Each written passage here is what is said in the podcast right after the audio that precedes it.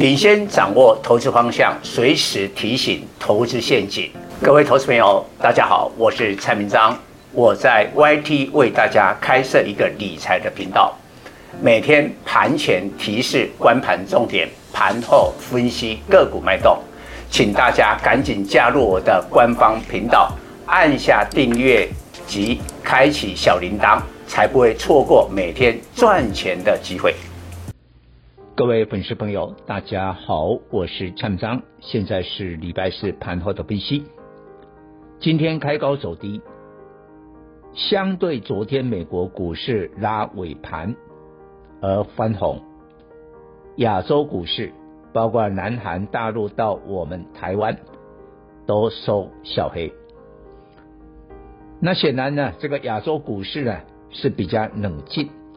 因为昨天美国股市尾盘的急拉，是因为联总会的主席鲍尔在第二天的国会证词改变了前一天的鹰派言论，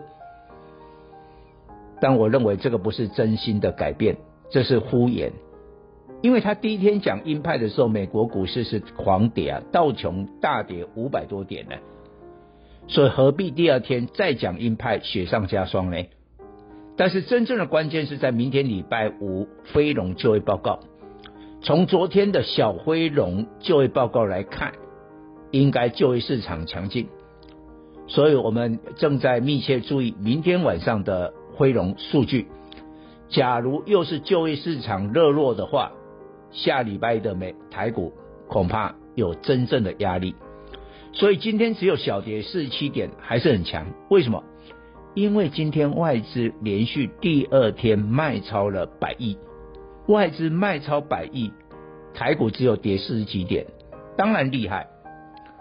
不过今天的盘是靠谁？靠孙元双雄撑盘。盘前我们就做这样的一个研判啊。今天是联电涨四毛五十二点五，台积电涨一块五百二十二。不过提醒你啦，金圆双雄虽然今天收红。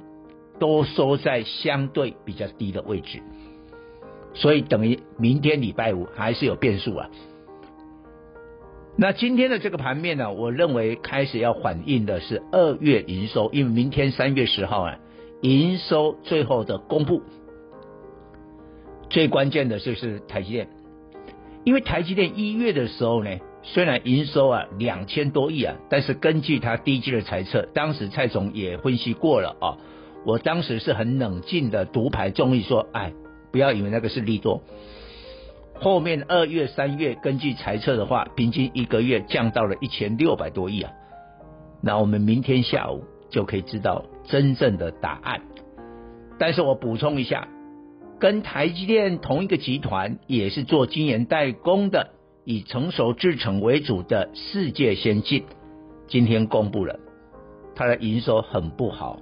很不好，明天我看股价会有影响啊，它掉到四年来的最低哦，所以晶圆代工哈，这个基本面还是有一些疑虑。那今天电子股的话呢，啊，普遍的，比如说最近涨多的像面板就拉回了，但是盘后当中友达、群创二月的营收还不错，尤其群创月增两成以上。所以股价是这样的，今天先放手，但是它叫营收还不错的股票，我相信明天第一档会出现支撑。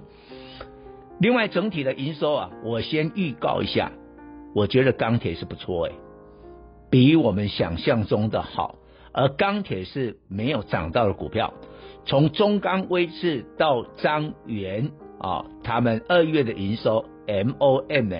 都至少两成起跳，中钢大概就接近两成，然后甚至我有讲过军工股的金刚，更是月增达到了七成，年成长两百趴以上。不过今天最重要的消息呢，明天看怎么反应，就是我方台湾呢同意两岸恢复直航，在二零一。九的时候就还没有疫情的时候，大陆的两岸直航点有五十一个，台湾有十个，但是呢，后来发生了疫情，加上两岸关系也不好，所以目前只剩下大陆四个，所以很不方便。你要去一趟大陆的话，很不方便。